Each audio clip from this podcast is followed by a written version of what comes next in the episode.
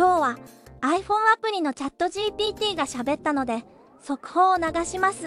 今日は iPhone 向けの説明なので Android の方ごめんなさい。友達とチャット GPT の音声会話の話をしていて iPhone をいじっていたら新しい機能ができていました。私がチャット GPT に声で質問してそれをチャット GPT が AI ボイスで答えてそして英語にしてと言ったら英語に翻訳してくれてその後英語で発音までもしてくれたよそのやり方を技術担当の G さんに説明してもらいます詳しくはノートの方で図解しているので気になる人は概要欄をチェックしてねそれでは G さんお願いしますまず iPhone のチャット GPT アプリをダウンロードします。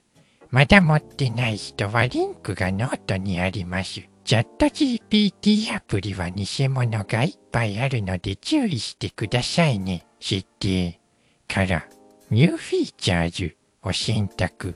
開いた画面で Voice conversations をオンにします。次の画面で右上にあるヘッドフォンのマークをタップすると次の画面に移ります。黒いぽよぽよしたものが止まったらお話できます。質問してから回答まで少し待ち時間があります。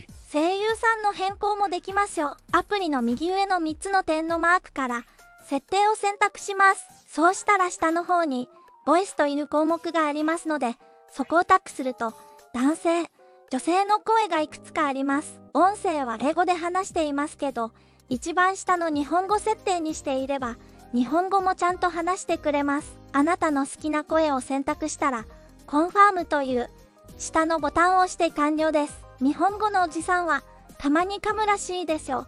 あはは。ではまたね。